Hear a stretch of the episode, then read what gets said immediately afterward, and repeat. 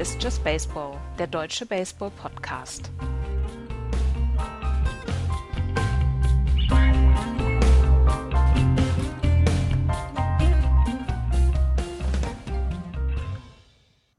Sechsundzwanzig zu zwölf.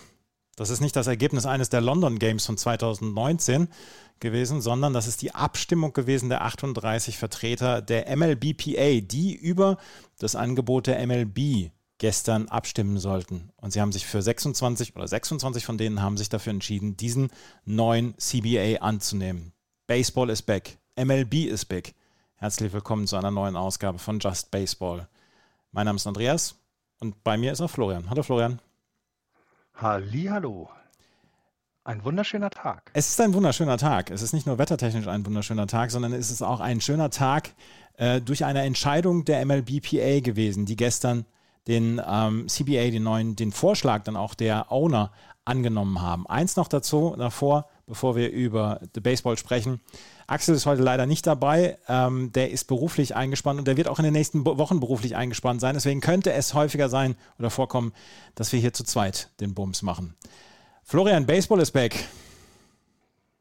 Ja, ähm, gestern Abend habe ich das noch also so ein bisschen mitbekommen und war aber kurz vorm Einschlafen. Deswegen war das so ein Jahr. Und als ich heute Morgen aufgewacht bin, bin ich quasi ohne Hose durch die Wohnung getanzt und äh, habe mich wahnsinnig gefreut, weil ähm, ich mich sehr darauf gefreut habe, dass die Baseball-Saison beginnt, also das Springtraining beginnt, ähm, eine spannende äh, ähm, äh, Free Agency-Phase beginnt und dann die Saison loslegt. Und als das alles gestoppt war, hat mich das doch schon ein bisschen runtergezogen. Und jetzt bin ich sehr, sehr glücklich, freue mich wahnsinnig auf die Saison und überlege, ob ich dann den Tag nach dem, Home äh, nach dem Opening Day äh, frei nehme, damit ich in der Nacht einfach alle Spiele gucken kann. Ähm, Rob Manfred hat gestern seine Pressekonferenz mit den Worten ähm, eröffnet, I'm thrilled, I'm, I'm general, also jemand hat er gesagt, I'm thrilled to announce to you. Es wird eine 162-Spiele-Saison geben. Das heißt, dass wir einen sehr, sehr vollgepackten Spielplan haben werden. Eigentlich sollte ja schon am 31.03. die neue Saison losgehen. Aber jetzt geht die Saison am 7.4. los. Ich glaube, das ist die beste Nachricht, die wir überhaupt haben, dass wir eine 162-Spiele-Saison haben werden. Ja, sie geht eine Woche später los. Aber sowohl Owner als auch Spielergewerkschaft haben, glaube ich, so ein bisschen den Druck gespürt. Wir können das Ganze jetzt nicht so vor die Wand fahren, sodass vielleicht ein Teil dieser Saison ausfällt. Wenn wir im Mai Mai, Juni, Juli uns über die Standings etc. unterhalten werden, dann wird diese, dann werden diese 99 Tage Lockout werden hoffentlich ein ferner Gedanke in der Vergangenheit sein und wir können eine möglichst schadenfreie neue Saison annehmen, weil es hätte, hätte wirklich ähm, Schaden bieten können für die Liga und für die Spieler dann ja auch. Ja, genau. Und vor allem die 162 Spiele bedeuten ja auch, das äh, war den Spielern ja auch sehr wichtig oder der Players Association sehr wichtig, dass Service Time jetzt nicht irgendwie verringert wird. Ne? Also auch das, dass du eben, dass es als volles gespieltes Jahr gilt. Ähm, das war ja auch immer eines der wichtigen Punkte in den Verhandlungen. Je, ne, je weniger Spiele, desto was machen wir eigentlich mit der Service Time? Denn äh, da hängt ja auch Bezahlung von ab. Da hängt davon ab, ob jemand, wann jemand Free Agent wird. Und all diese Themen waren nicht unwichtig. Und dass es 162 Spiele sind und dass die Players Association ja diesem ja nicht mehr gestreckten Spielplan wie im letzten Jahr, sondern einen sehr dichten Spielplan zugestimmt hat, finde ich gut. Aber sie wollten es ja eigentlich für die nächsten Jahre etwas strecken. Ne? Auch das war ja vorgesehen, dass man mehr, mehr Ruhetage hat, ähm, ähm, damit, damit eben ja Verletzungen nicht so äh, eintreten und all das. Ähm, das können wir diese Saison vergessen. Das wird dann hoffentlich nächstes Jahr besser, sodass wir dann einen normalen Spielplan auch für die Spieler haben. Wie, wie ist deine erste Einschätzung? Hat er jetzt eine Partei gewonnen, hat eine Partei verloren oder ähm, ist es so, dass man sagen kann, hier haben beide Seiten ihr Gesicht gewahrt und ähm, es geht voran und beide können in diese nächsten fünf Jahre gehen, weil der die, das CBA, dieser neue Tarifvertrag gilt bis 2026, ähm, der ist für beide Seiten okay. Ich glaube, für beide Seiten ist er nicht okay. Definitiv nicht. Beide werden sich als Gewinner äh, präsentieren, aber sich als Verlierer sehen. Das ist, glaube ich, in Tarifverhandlungen immer der Fall. Ich glaube, du kannst auch gar nicht sagen, wer jetzt hier gewonnen hat. Ähm, ich glaube, Gewinner sowieso waren bei diesen ganzen Verhandlungen immer die Owner, weil die immer noch den Großteil des Geldes bekommen und der Großteil der, der Forderungen sind ja auch eingehalten worden. Ähm, die Spieler wiederum können natürlich sagen, hey, wir haben einen signifikanten Anstieg des Minimumgehaltes. Also das ist echt nicht ohne, jetzt auf 700.000 bis nachher dann in fünf Jahren 780.000 im Jahr.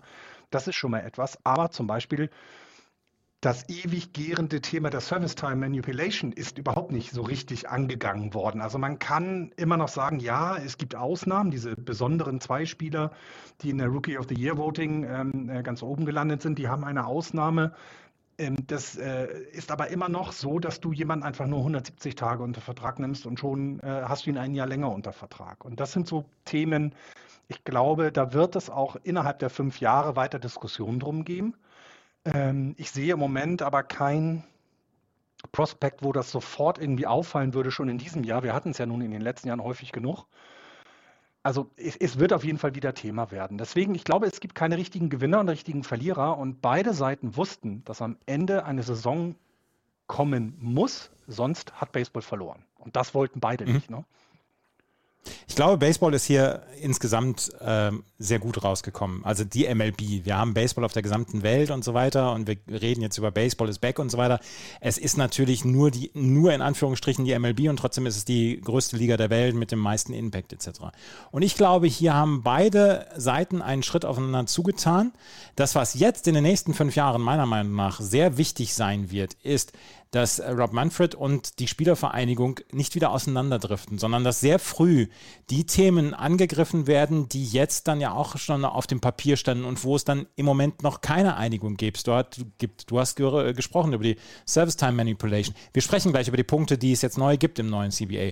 Aber ähm, meiner Meinung nach muss Rob Manfred jetzt in den nächsten Jahren eine ganze Menge dafür tun, Vertrauen wieder aufzubauen und dass wir am Ende sagen können, 2026 ist sehr früh ein neuer Tarifvertrag abgeschlossen beschlossen worden für die Saison 2027 und weiter, weil Baseball ist nach wie vor, die MLB ist nach wie vor ein sehr, sehr lukratives Geschäft für alle, für alle Teams, für alle Owner etc. Wir haben 2020, 2019 hatten wir einen Umsatz von 10,7 Milliarden Dollar in der MLB. Also soll mir keiner bitte sagen, dass er hier am Hungertuch nagt. Ähm, und es wird auch weiterhin verdient werden. Und wir haben ganz viele junge Stars, die diesen Sport nach vorne treiben werden. Aber ich glaube, dass ähm, diese Situation einfach so schnell nicht wieder vorkommen darf, weil wir haben seit dem letzten äh, Streik hatten wir auch schon 28 Jahre waren wieder vergangen. Es war relativ ruhig in den letzten äh, mehr als 20 Jahren. Aber so eine Situation darf nicht wieder vorkommen, weil das war jetzt eine enge Nummer, ein enges Höschen, dass diese Saison den Bach runtergeht und das darf nicht passieren. Ich bin auch gespannt, wie der Ruf von Rob Manfred jetzt äh, sich weiter gestalten wird. Also ich finde, er hat eine sehr unglückliche Figur gemacht in den Verhandlungen. Ähm, also äh, es wirkte immer so, äh, das ist seine Rolle. Seine Rolle ist es, die Owner zu vertreten. Das verstehe ich. Er ist nicht der Vorsitzende der Players Association. Das ist klar. Aber in vielen seiner Aussagen in den letzten Wochen und Monaten habe ich so ein bisschen rausgehört, als wenn ihm der Sport, das Spiel selber egal ist. Also als wenn der nicht, nicht egal ist, aber als wenn er das nicht so wichtig nimmt. Ähm, eine der Dinge, die ich zum Beispiel kritisiert habe, jetzt auch in unserem internen Chat, war, dass äh, bevor überhaupt eine neue Saison da ist, die MLB ganz groß ähm, annonciert hat, ähm, Apple wird jetzt äh, Friday Night Baseball übertragen. Und ich so gedacht habe, Kinder, das könnt ihr nicht machen. Es gibt im Moment kein Friday Night Baseball. Verschiebt bitte diese Verkündigung auf, wenn die Saison da ist das war ein Schlag ins Gesicht für jeden Fan, der, der einfach nur Baseball gucken will und ihm wirklich egal ist, wo er es guckt. Das fand ich zum Beispiel ganz schlecht gemacht. Und ich bin, ich bin auch gespannt, wie sein Ruf, also wie das jetzt die Analysten auch in Amerika bewerten werden in den nächsten Wochen. Und wie du gesagt hast, wie er jetzt in den nächsten Jahren mit diesen wesentlichen Themen umgeht. Denn wir haben jetzt einfach eine Saison, die ein paar Änderungen hat, aber die das Spiel ja nicht grundsätzlich verändern werden. Und wir haben die letzten zwei Jahre eigentlich darüber gesprochen, Baseball braucht Änderungen und zwar mehr als das, was jetzt beschlossen wird. Und wie er da wieder die Players Association und die Owner an einen Tisch kriegen möchte, da bin ich sehr, sehr gespannt. Und das ist, glaube ich, wichtig. Genau. Es ist wichtig, wie jetzt in den nächsten fünf Jahren der Sport sich weiter verändert und wie er das moderieren und äh, beeinflussen kann. Wir werden sehen. Wir hoffen, dass wir jetzt erstmal ein bisschen Ruhe haben werden und ähm, dass wir in den nächsten fünf Jahren erstmal Baseball sehen können. Darüber sind wir, glaube ich, alle sehr glücklich. Und wir hoffen auch, dass die Saisons so, so normal wie möglich verlaufen werden. Was allerdings nicht normal laufen wird, und da kommen wir gleich nochmal drauf zu sprechen, ist jetzt dieses Spring Training, was dann auch die Vorbereitung auf die Saison und unsere Vorbereitungspodcasts durchaus sehr, naja, ich möchte mal sagen, anspruchsvoll macht. Aber da machen wir, da sprechen wir nachher drüber. Als erstes möchte ich mal über die grundlegenden Neuerungen in dieser, in diesem CBA sprechen, was wir haben. Ähm, da ist als erstes der Pre-Arbitration Bonus Pool. Den gibt es ganz neu. 50 Millionen Dollar. Das heißt, und hier, das ist ein Punkt, wo junge Spieler mit belohnt werden sollen. Ähm, Florian, berichtige mich, wenn ich das äh, falsch verstanden habe, aber dieser Pre-Arbitration Pool ist für Spieler, die in den ersten zwei Jahren in der MLB sind, also in der höchsten Liga, die besondere Leistungen gebracht haben und die davon ähm, einen Teil dieses, dieses Pre-Arbitration Pools bekommen sollen als Geld, also als, quasi als Gehaltsaufstockung, äh, weil die bislang nicht äh, einen neuen Vertrag aushandeln durften. Die ersten drei Jahre wurde der Vertrag bislang nie angefasst und es gab keine Arbitration, es gab also keine Gehaltsverhandlungen. Aus diesem Pool, aus diesen 50 Millionen Dollar, sollen in der Zukunft dann auch sehr gute, sehr junge Spieler dann äh, abschöpfen dürfen. Genau, so was ich gelesen habe, gelesen habe, ist eben zum Beispiel so etwas, wenn ähm, du als Rookie of the Year gewählt wurdest, dass du dafür einen Bonus bekommen kannst. Und das heißt, dass du zu deinem normalen Gehalt, was in den Rookie-Jahren ja sehr gering ist, und eben, du kannst es ja erst nach einer gewissen Zeit neu verhandeln, ähm, äh, dass du schon einen Bonus bekommst. Die hatten jetzt bei MLB Network gezeigt, dass hier Vlad Guerrero Jr. hätte zum Beispiel einen Bonus von 1,5 Millionen bekommen, zusätzlich zu seinen 700.000 Euro Gehalt, äh, äh, die er letztes Jahr bekommen hätte als Rookie, wenn er diesen CBA, wenn, der, wenn dieser CBA schon gegolten hätte. Das heißt, er hätte einfach nochmal, ja, viel mehr Geld verdient. Er wird immer noch genug Geld verdienen, darum geht es nicht, aber es geht auch um die Belohnung und vor allem auch darum, dass Spieler, die Gutes leisten, auch gut bezahlt werden, sagen wir es mal so. Also Sie hatten jetzt eben ähm, Vlad da beschrieben und ich finde, das ist auch okay.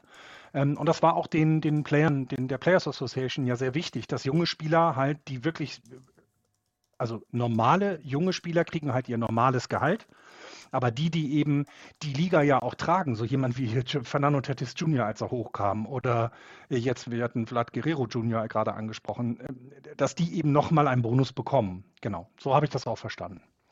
Sind irgendwie, genau, 50 Millionen um, 50 Millionen Dollar. Um, um, genau, um und bei 2 Millionen pro Team, die sie verteilen können. Und ja, das ist schon mal, schon mal äh, ja, genau, ein, ein Punkt, der jetzt neu ist, genau.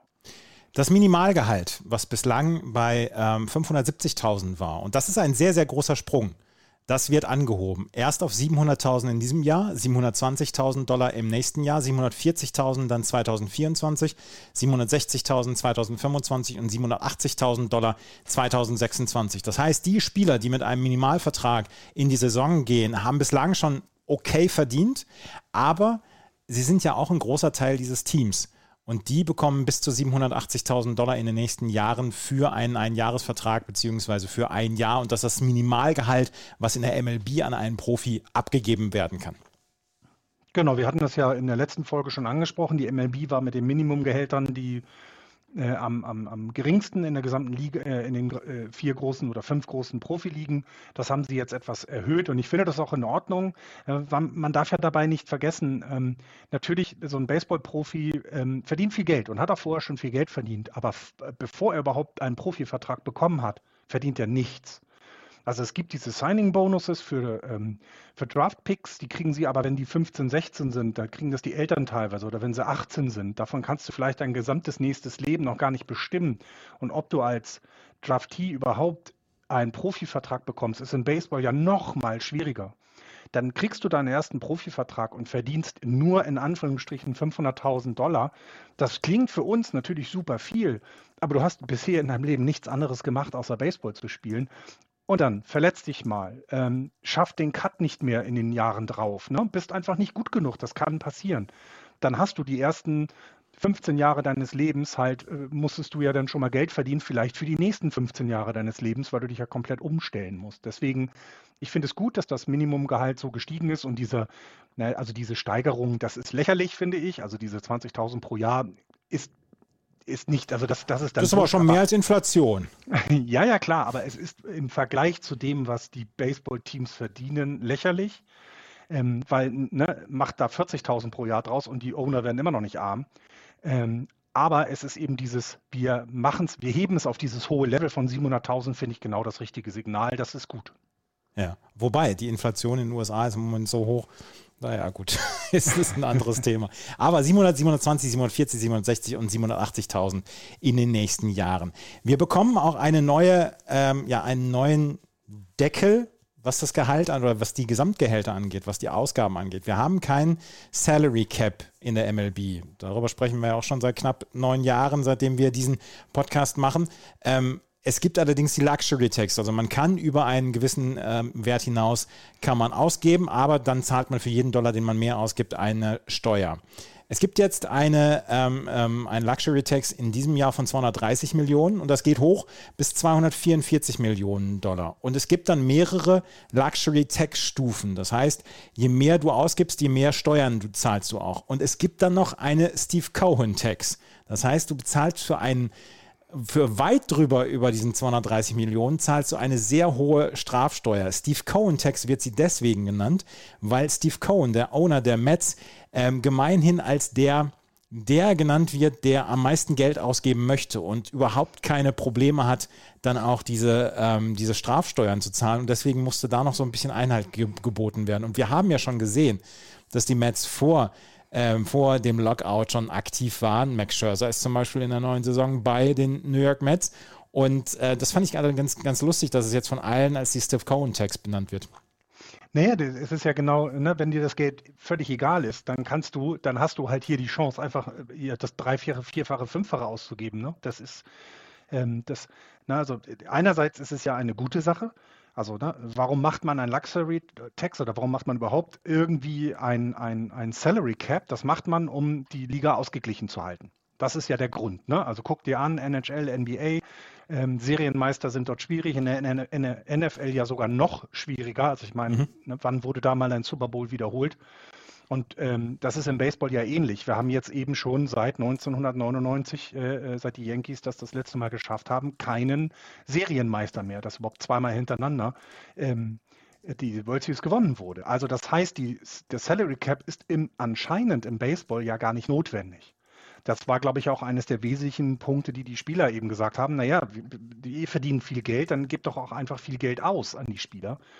Dass man es trotzdem ein bisschen eingrenzen möchte, finde ich in Ordnung. Und dass es jetzt die Steve Cohn-Grenze gibt, das finde ich, äh, äh, finde ich in Ordnung. Ähm, ich bin mal gespannt, ähm, bis wohin er denn geht.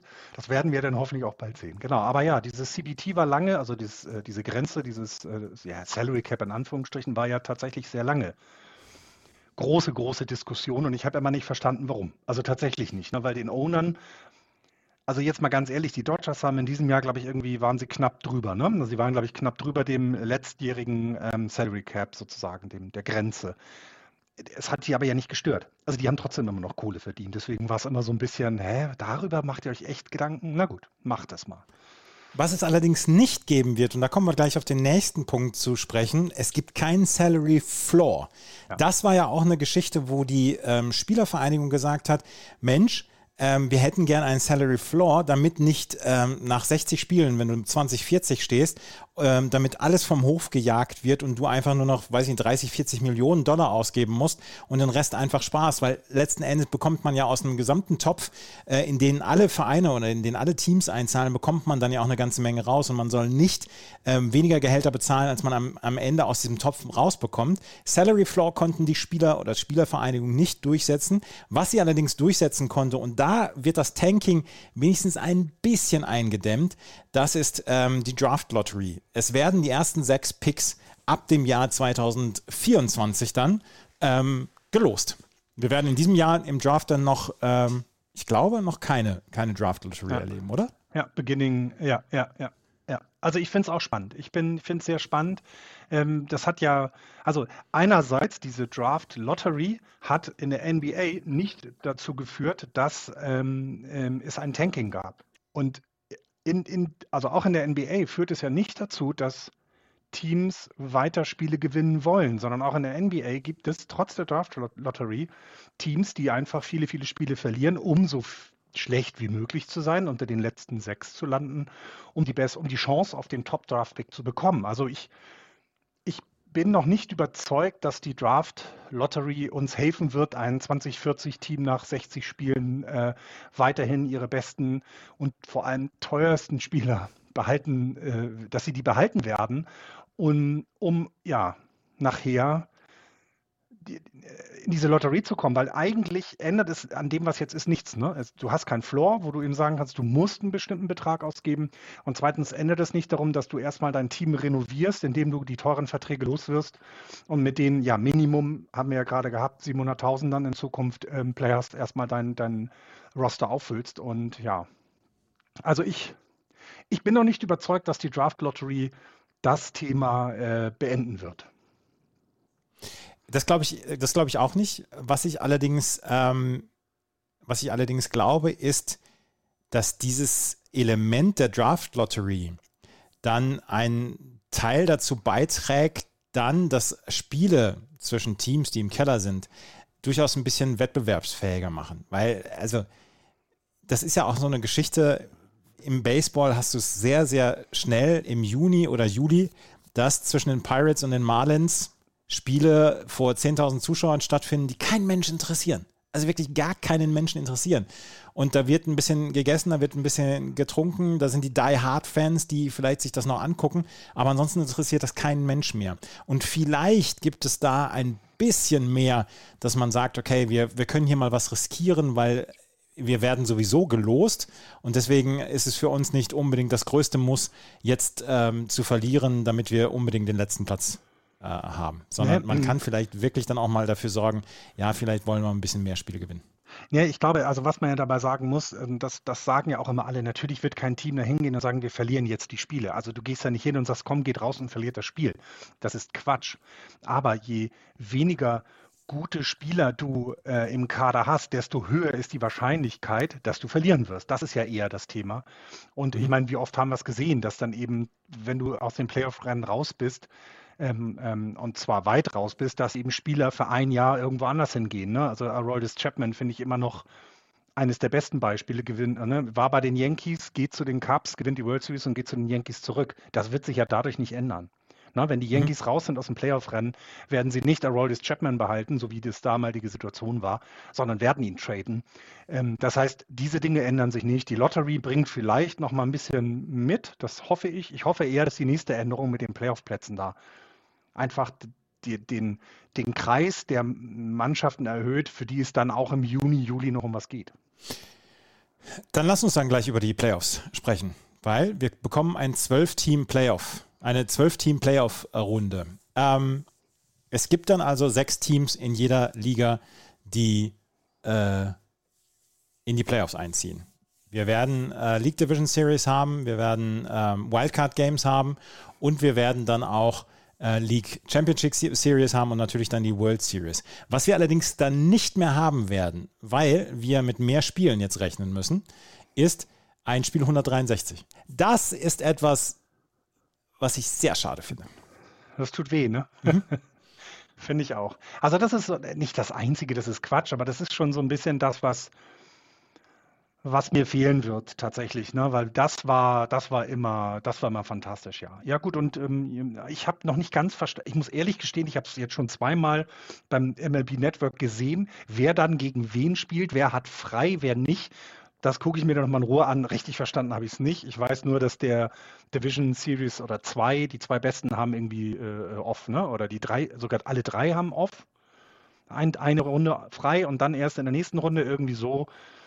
Es, es mischt sich also ein bisschen Aveng neu.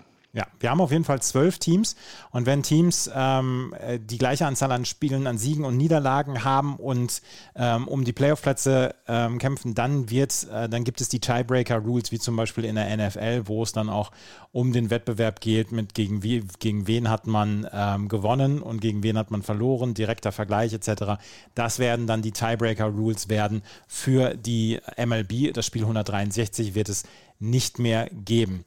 Ähm, Wir werden den Universal DH haben in der neuen Saison, ab der neuen Saison. Also, Designated Hitter wird ab der Saison 2022 ligaweit eingeführt. Das heißt, wir werden jetzt dann auch noch ein paar Spieler sehen, Kyle Schwarber zum Beispiel, der kann sich jetzt die Teams aussuchen, die ihn haben wollen und wir werden keinen Pitcher mehr am Schlag haben, solange er nicht Madison Bumgarner heißt. Oder Shohei Otani. Oder Shohei Otani, ja gut, der, ja, das, der, ist, das, ist, das ist ein spezieller Fall. Genau, aber ja, der Universal DH, ich glaube, dass es war dann jetzt überfällig und ich meine, ich, mein, mein Team kommt aus der Liga, in der in der wir noch die äh, Pitchers Who Rakes haben, aber das haben wir halt nicht mehr in Zukunft. Ich bin jetzt, nein, nicht glücklich mit der Regel, aber ich sage, es ist in Ordnung.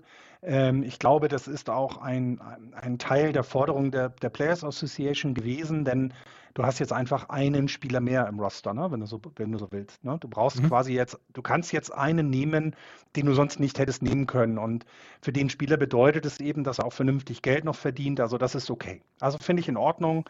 Ähm, ist es ein bisschen schade, weil es manchmal eben so Situationen und Taktik gab oder Taktiken rund um eben den nächsten, äh, äh dem nächsten Next Better Up gab.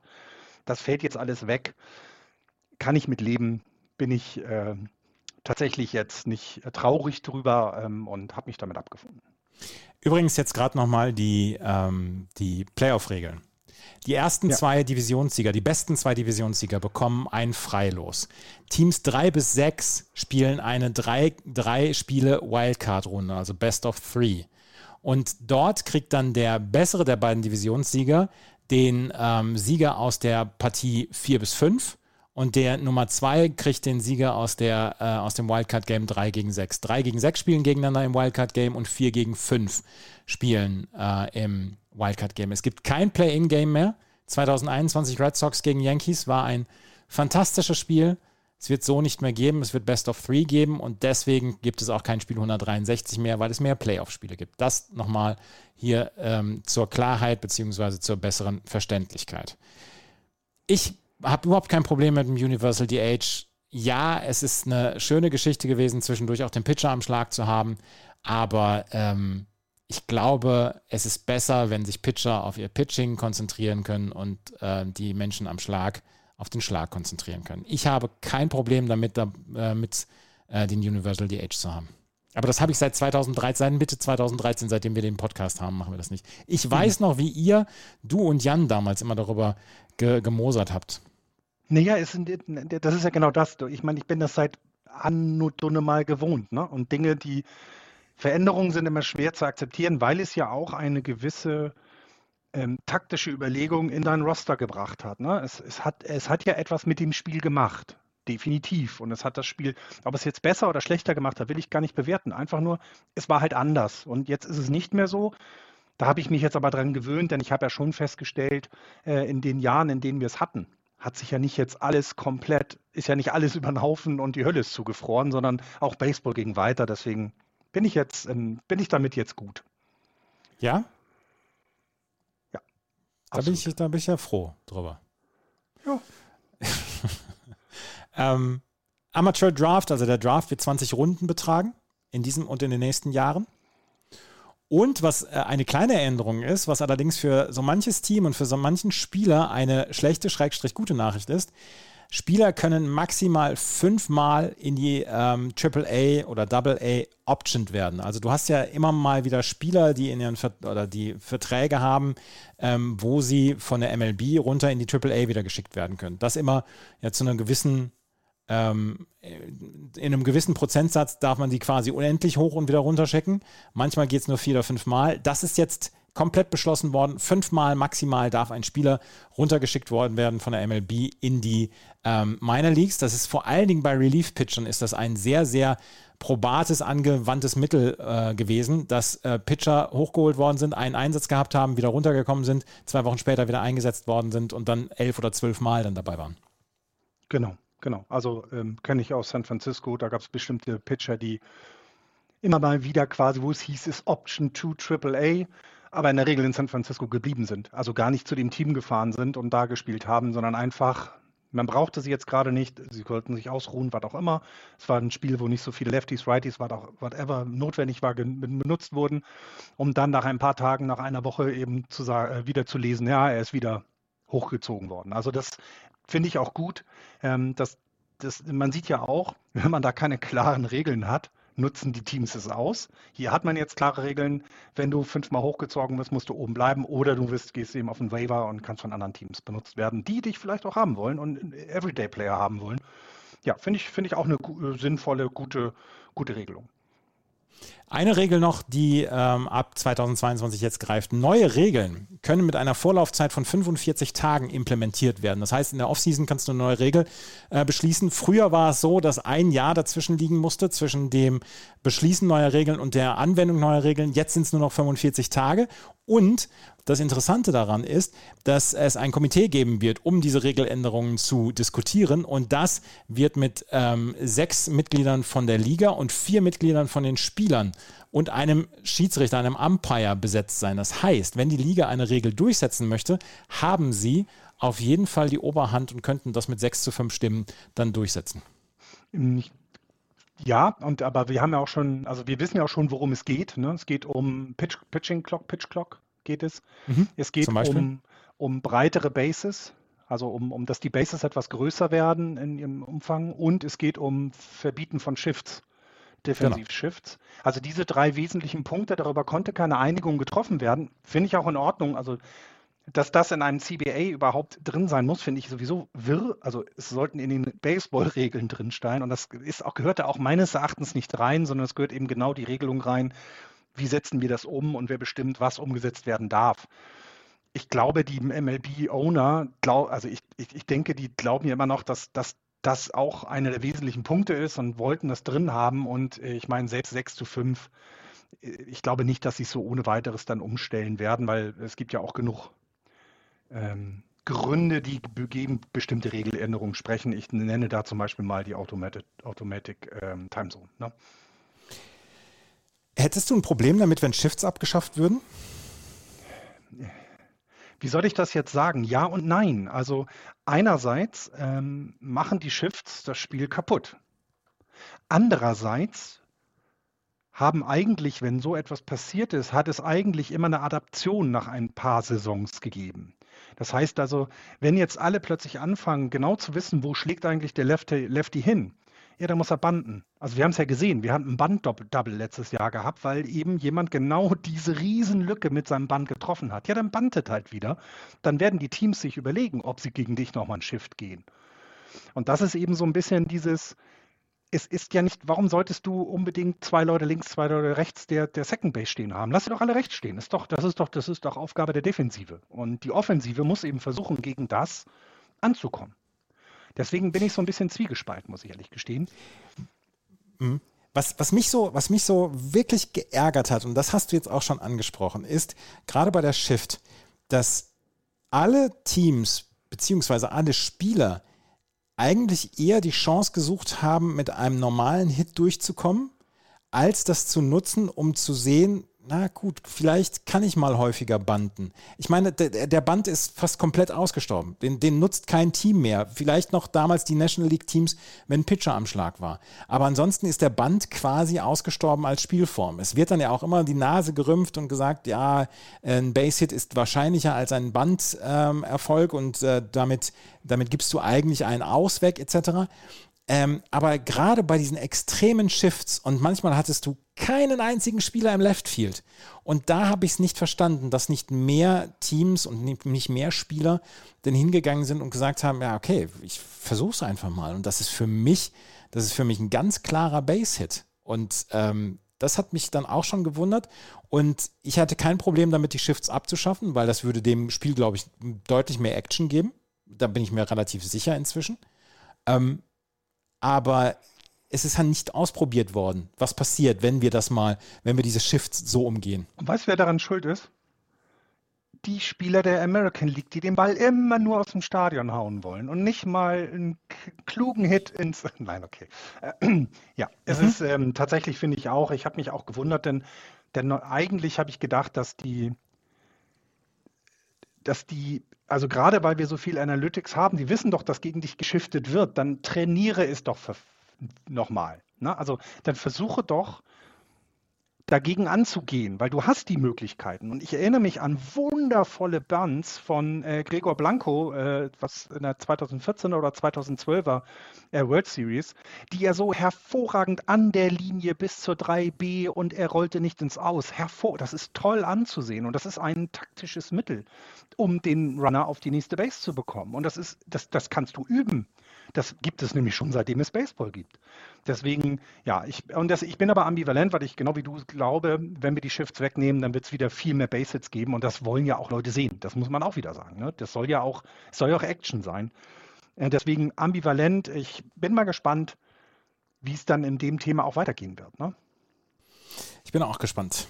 Ähm, was jetzt schon, vielleicht zu dem Zeitpunkt, wo ihr es hört, vielleicht schon überfällig sein kann, ist, die Free Agency Phase geht jetzt auch los, beziehungsweise ist jetzt losgegangen. Und wir haben zu dem Zeitpunkt, wo wir jetzt aufnehmen, 199 Free Agents, die alleine auf dem Fangraphs Roster drauf sind, äh, Free Agency ähm, Roster. Aber wenn du alle Spieler, die im letzten Jahr Free Agency angemeldet haben, reinnimmst, haben wir über 600 Spieler im Moment als Free Agencies, als Free Agents. Und das ist äh, das ist für mich eine unglaubliche Nummer. Und da wird es in den nächsten drei bis vier Wochen wird es unglaubliche News geben. Und ganz viele News. Ja. und 1000 News. Wir haben Clayton Kershaw noch unsigned, Freddie Freeman, Carlos Correa, Trevor Story, Chris Bryant, alle noch ohne Vertrag. Wir werden Trades erleben, die wir bislang noch nicht erlebt haben. Wir haben vor dem Lockout quasi keinen einzigen Trade gehabt. Was passiert mit den Trades in diesem, in diesem Jahr? Wir werden so viele Spieler haben, die dann auch Minor League-Verträge äh, unterschreiben werden, weil sie sagen, okay, ich verschiebe das jetzt auf nächstes Jahr, dann wird es ein bisschen ruhiger und dann werde ich vielleicht nicht übersehen. Ich glaube, uns stehen in den nächsten vier Wochen unglaublich turbulente Zeiten bevor. Also ich hatte ja gehofft, dass ich äh, morgens aufwache und die ersten Blockbuster-Signings schon bekannt gegeben worden sind. Das mhm. war wohl noch nicht so weit, weil es ist ja genau das. Also ähm, und ich meine, so eine Free Agent-Klasse hatten wir lange nicht, finde ich. Vor allem, weil es auch teilweise auf, auf gleichen Positionen ist. Ne? Also eben viele Shortstops mit Trevor Story, Carlos Correa, auf einem Niveau, wo du genau weißt, wenn du dir jetzt Correa holst, der ist 27 Jahre alt, den hast du noch sechs Jahre in deinem Team, in dem er absolute Top-Leistung bringen wird auf der Position. Ähm, bei, bei Trevor Story, find, also auch jetzt nimmt Freddie Freeman, na, ne, jetzt durch diese ähm, Universal DH-Regelung kannst du ja sogar sagen, hey, selbst wenn ich jemanden auf der First Base stehen habe, ich kann den als National League unter Vertrag nehmen. Also dann, es erweitert sich ja auch quasi die, die Range der Teams, die ihn annehmen, die sie annehmen können. Ne? Also das ist, ich bin, ich bin sehr, sehr gespannt und ähm, also es ist sowas wie dieses Jahr und vor allem ähm, bei dem kurzen Springtraining, denn bei allem, was man, also bei allem, was man meint, Baseball ist ja immer das Gleiche, aber du musst dich als Team ja trotzdem zusammenfinden. Du musst mal zusammen im, in der Kabine geschnackt haben. Du musst ja gucken, wie, wie, wann ist der Typ, kann ich ihn morgens ansprechen? Ist er morgens ein Muffel? Ähm, wie geht er mit Niederlagen um? Ne? Wie, wie wirkt sich das auf das Team aus? Es geht ja nicht nur um die reine Leistung des Spielers, sondern auch, wie er integriert wird. Und dafür ist das Springtraining ja eigentlich da. Die neuen Leute kommen hin, man lernt sich kennen, man, man, man, man, man weiß ja auch sofort, kann man den riechen oder nicht. Und das fehlt jetzt halt. Und deswegen, ja, ich bin, ich bin auch wahnsinnig gespannt, weil ich meine, da sind Leute dabei, äh, die hätte ich gerne alle. Also alleine die ersten, die, die Top Ten, davon könntest du ein super Team machen, gefühlt, die jetzt hier bei ISBN gelistet werden. Und ach, es wird, es wird fantastisch und großartig werden.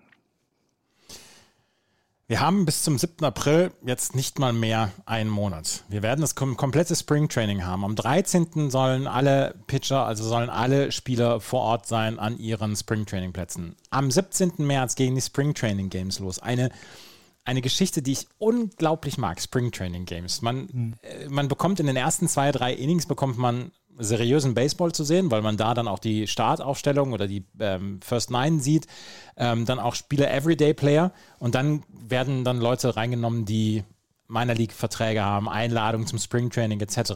Und trotzdem, es hat so einen, so einen schönen Vibe. Es ist alles, es ist alles im Frühling dort in Florida und Arizona und ähm, ich freue mich da unglaublich.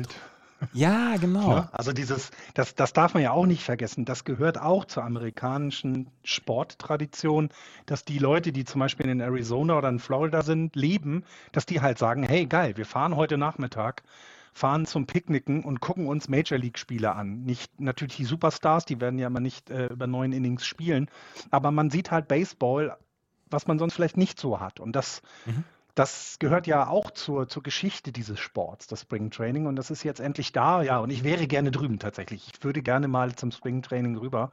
Ähm, einfach weil, weil ich diese Stimmung mal mitnehmen möchte. Auch weil du viel mehr ja mitbekommst, was auf dem Feld los ist, als in so einem riesengroßen Stadion. Ne? Ja, ich auch. Ich würde total gerne mal ein Spring Training mitmachen. Also komplett, so vier Wochen. Ja, müssen wir mal aber, die Teams anschreiben, ob die uns nicht mal akkreditieren und wir das begleiten. Ne? Ja, genau. Wir, wir werden auf jeden Fall in, ja, wir werden auf jeden Fall in den nächsten äh, dreieinhalb Wochen werden wir auch Vorschauen produzieren und werden das dann auch hier machen. Wir wissen allerdings noch nicht so ganz genau, wie und wann wir das äh, machen, weil wir wollen jetzt ein paar Tage abwarten, bis die ersten Free Agent Signings durch sind. Ein, eine Vorschau, in der Freddie Freeman, Carlos Correa, Trevor Story und so noch nicht verpflichtet sind, die lohnt sich einfach zu diesem Zeitpunkt nicht, weil das sind einfach Franchise ändernde Spieler, die wir dort haben. Und deswegen wird es noch ein bisschen dauern, bis wir unsere erste Vorschau machen. Wir werden dann wahrscheinlich nur drei Vorschauen machen, jeweils eine mal American League East plus National League East und so weiter. Und dann ab dem 7. April geht die Saison los. Und ähm, ja, ich habe heute schon die Meldung bekommen, dass äh, der Home Opener der Boston Red Sox ist am 15. April um 20 Uhr deutscher Zeit. Da freue ich mich jetzt schon drauf. ja, ich bin, äh, ja, genau. Ich weiß im Moment auch nicht, wie wir das, äh, bis, wie wir das tatsächlich machen können und wollen. Das ist tatsächlich gerade noch für uns ein Riesenproblem. Deswegen, ähm, weil, weil ja diese Lohnarbeit auch mal dazwischen mischt. Ähm, deswegen wenn, wenn wir nicht an einem Regeltermin kommen, dann äh, äh, verzeiht uns das bitte. Ähm, wir versuchen wirklich alles Mögliche, denn ihr könnt euch sicher sein, wir freuen uns erstens auf die Saison, zweitens diese Podcasts weiter aufzunehmen. Und auch Axel ist untröstlich, dass er heute zum Beispiel nicht dabei sein kann, aber es geht einfach nicht. Deswegen, ne, wenn wir nicht immer sofort da sind, entschuldigt das bitte, aber wir schauen, dass wir die Saison so gut wie möglich vorbereiten mit euch zusammen, ähm, dass ihr dann vorbereitet seid ähm, und ähm, halten euch dann auf dem Laufenden. So sieht es nämlich aus. Das war's für heute. Es war ein etwas kürzerer Podcast, aber wir haben gedacht, wir bringen euch mal auf den neuesten Stand und die Playoff-Regeln haben wir jetzt auch erklärt alle. Gut, das war's. Wenn euch das gefällt, was wir machen, freuen wir uns über Bewertungen und Rezensionen auf iTunes. Und äh, es gibt einen Steady-Spenden-Button auf unserer Website justbaseball.de. Wenn ihr uns da einen Kaffee ausgeben wollt, freuen wir uns auch sehr drüber. Haben wir noch was? Hast du was? Habe ich was vergessen? Nö, wir sind durch. Gut. Dann bis zum nächsten Mal. Play Ball. Tschüss. Ciao.